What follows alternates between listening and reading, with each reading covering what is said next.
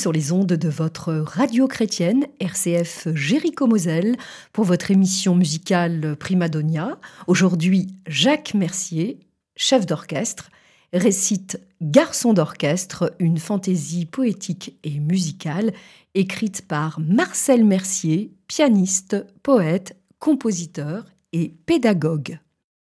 Le trombone.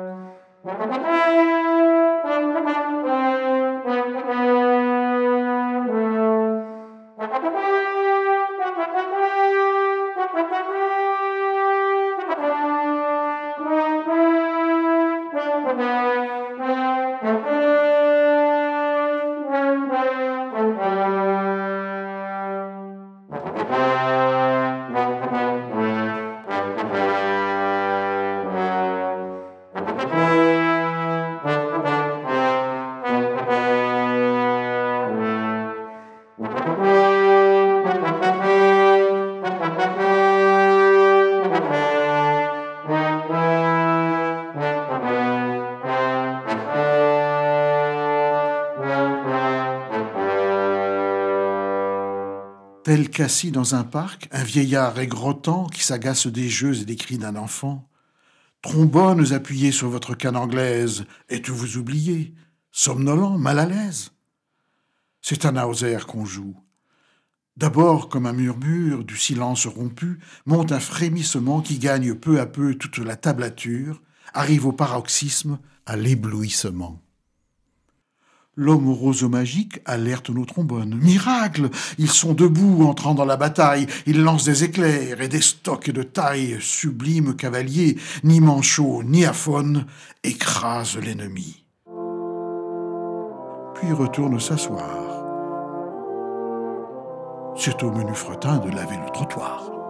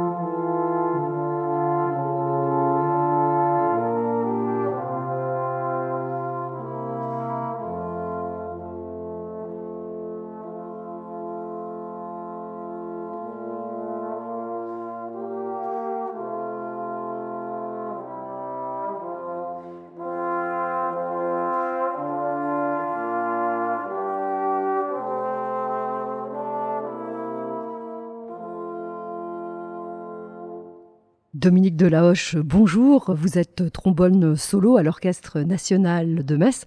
Vous nous avez interprété Mozart et Wagner. Ce sont des grandes pièces du répertoire? Oui, bonjour. C'est vrai que c'est ces deux compositeurs qui ont beaucoup compté pour notre instrument.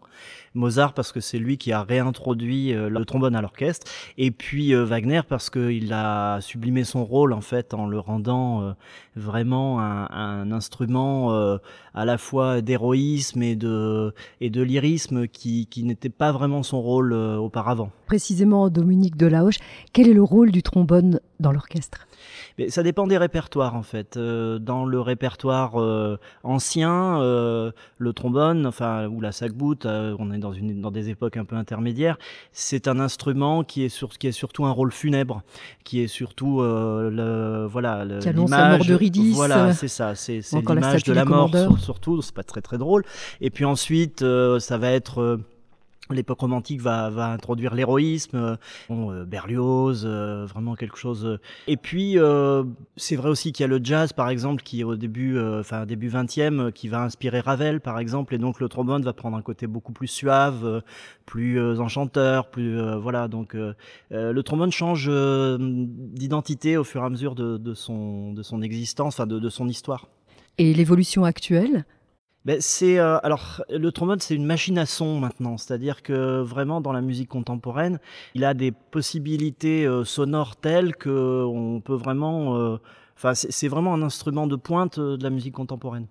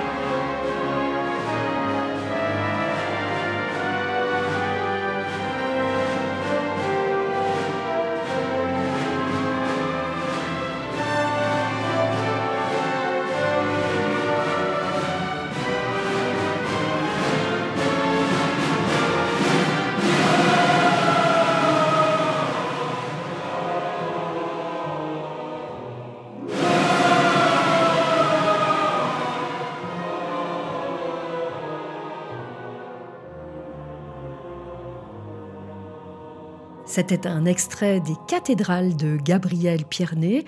Jacques Mercier dirige l'Orchestre national de Lorraine et c'est vous, Dominique Delahoche, qu'on a pu entendre au trombone. Un trombone, comment ça marche? Trombone, c'est un instrument à vent, donc ce qui signifie qu'on y souffle.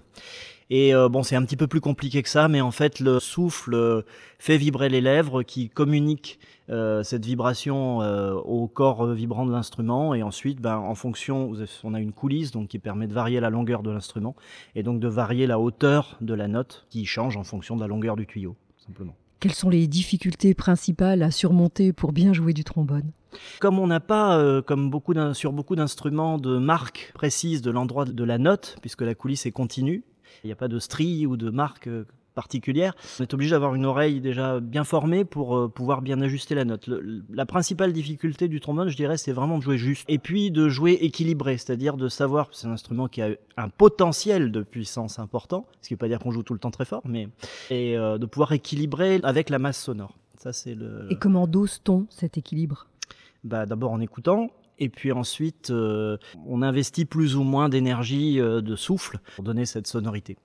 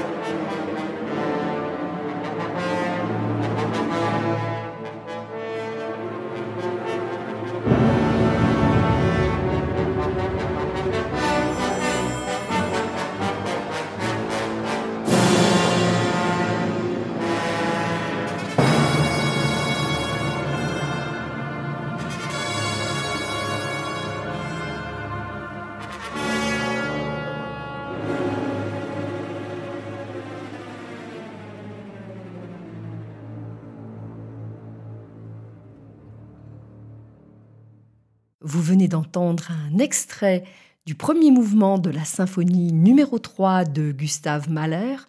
Claudio Abbado dirigeait l'orchestre du Festival de Lucerne. Nous étions en août 2007. Dominique Delage, vous êtes premier de pupitre. Alors en quoi consiste votre rôle? Ben, C'est un rôle déjà de, j'allais dire, euh, euh, pour moi, il y a une expression que j'aime pas trop, c'est chef de pupitre. Euh, je suis pas, je suis pas chef. On est tous, euh, voilà, on a tous un rôle. En plus, dans les pupitres devant, on joue tous quelque chose de différent. je dirais que le, rôle du premier, c'est, vraiment d'indiquer quand, quand on, quand on attaque, en fait, hein, c'est-à-dire vraiment de réagir au geste du chef et de se coordonner. Aujourd'hui, vous êtes venu à quatre. Quels sont les autres musiciens qui vous accompagnent? Alors il y a donc ben, c'est le pupitre habituel de l'orchestre avec les trois trombonistes permanents donc euh, Bastien Ponsard euh, qui est co-soliste et Thomas Rocton qui est trombone basse solo et puis on a donc un tubiste qui nous fait l'amitié de nous rejoindre. Il n'y a pas de tubiste permanent à l'orchestre mais on a des amitiés euh, fidèles avec des musiciens qu'on aime bien et donc Gabriel Lacombe nous nous fait l'amitié de se joindre à nous et donc pour former un pupitre complet. Et c'est un quatuor au complet? Vous avez un répertoire spécifique pour euh, ce quatuor-là? Non, ça c'est la forme orchestrale, c'est-à-dire qu'en fait euh, à l'orchestre on a traditionnellement trois trombones et un tuba. Alors même si on a deux instruments, c'est traditionnellement considéré comme un pupitre en soi.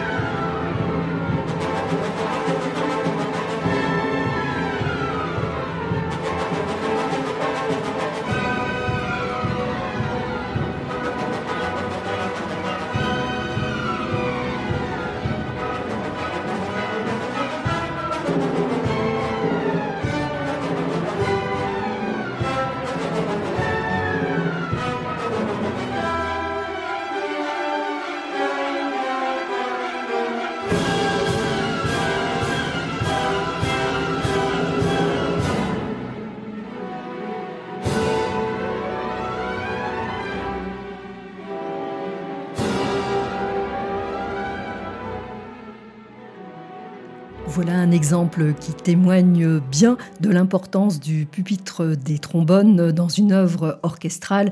C'était l'orage de l'ouverture de Guillaume Tell de Rossini avec euh, Claudio Abado qui était à la tête de l'orchestre philharmonique de Berlin.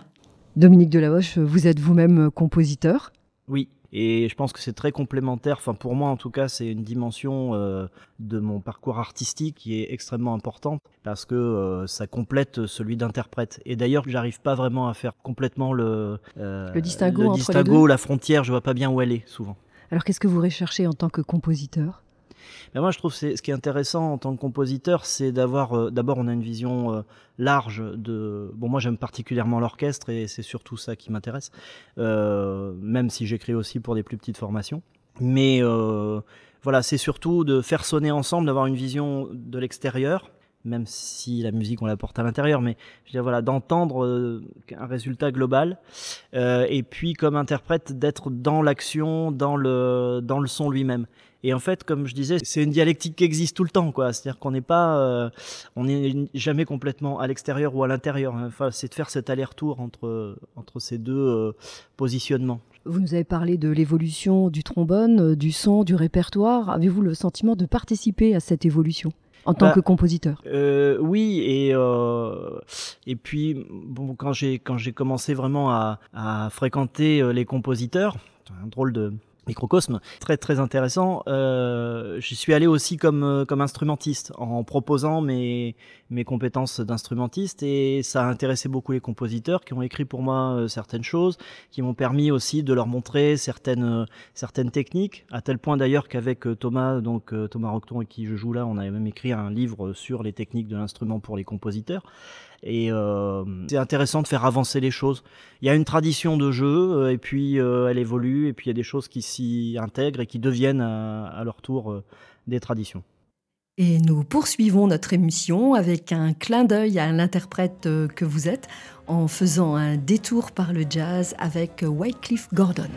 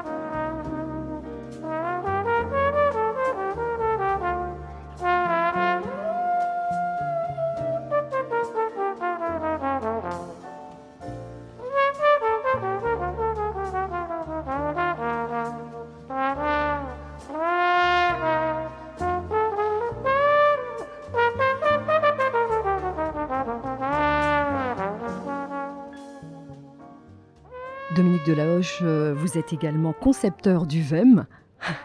Alors le VEM en quelques mots c'est un principe en fait de, de, fabrication du son. Euh, donc en fait, on met en lien une plaque métallique et un résonateur et ça crée des résultantes sonores qui sont euh, intéressantes et que moi je trouve, que je ne trouve pas dans d'autres instruments existants. Donc finalement, vous accédez à une sorte de plénitude. Vous êtes interprète, compositeur et concepteur. Oui, oui, tout à fait. Moi, je me sens comblé de, de, ce parcours et puis de, de voir. Euh, bon, en ce moment, c'est un petit peu compliqué, bien sûr. Euh, de, voilà, tout est un peu à l'arrêt, mais un ensemble de choses qui se complètent, effectivement. Des projets? Mais oui, bien sûr, toujours écrire, toujours euh, et, continuer. continuer à jouer et, à faire le lien entre tout ça, et puis à jouer avec mes collègues. Il y a une très bonne relation entre nous et une complémentarité dans nos caractères, dans nos, euh, dans nos approches, hein, et c'est très riche. Eh bien, Dominique Delahaut, je vous souhaite de retrouver très vite un public et je vous remercie de vous être prêté à ce jeu des questions-réponses. Merci beaucoup.